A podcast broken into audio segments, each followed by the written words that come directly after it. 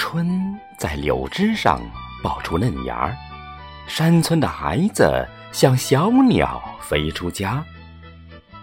上学读书，去读整个世界，饱览中华五千年文化。幸运儿，你赶上了好时代，恰遇春风初度，好书如潮，在平等机遇中，成事勃发，储备才华。只要你不负光阴，就能像白杨那样挺拔。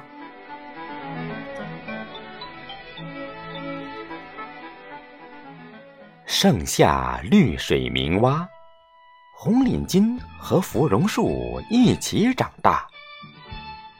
双肩包里除了教科书，还有电脑笔记本，储藏着万卷精华。灯下的莘莘学子，体会着“书山有路勤为径，学海无涯苦作舟”的佳话。有人把青年比作麦穗，我赞美麦穗的锋芒，就像你热血的性格，意气风发，汲取土地的琼浆，化作智能的密码。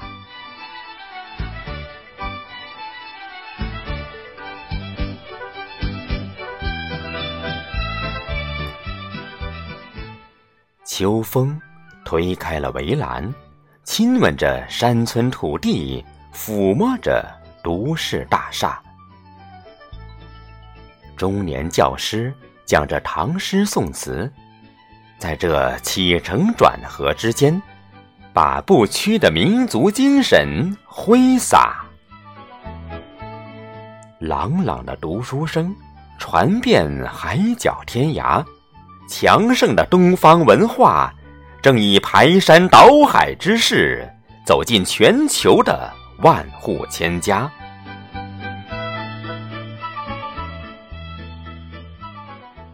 而奋战在不同岗位上的大国工匠们，继续用自己的汗水和心血凝成的智慧精华，去攀登振兴中华梦想的宝塔。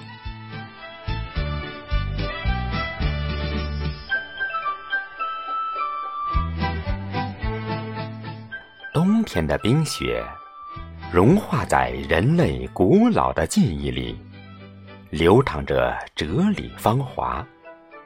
那是东方孔孟老庄，西方的苏格拉底莎士比亚。千百年过去了，万物蛰伏于冬眠，希望的种子却悄悄萌芽。虽然深埋土壤，却等待着下一次破土迸发。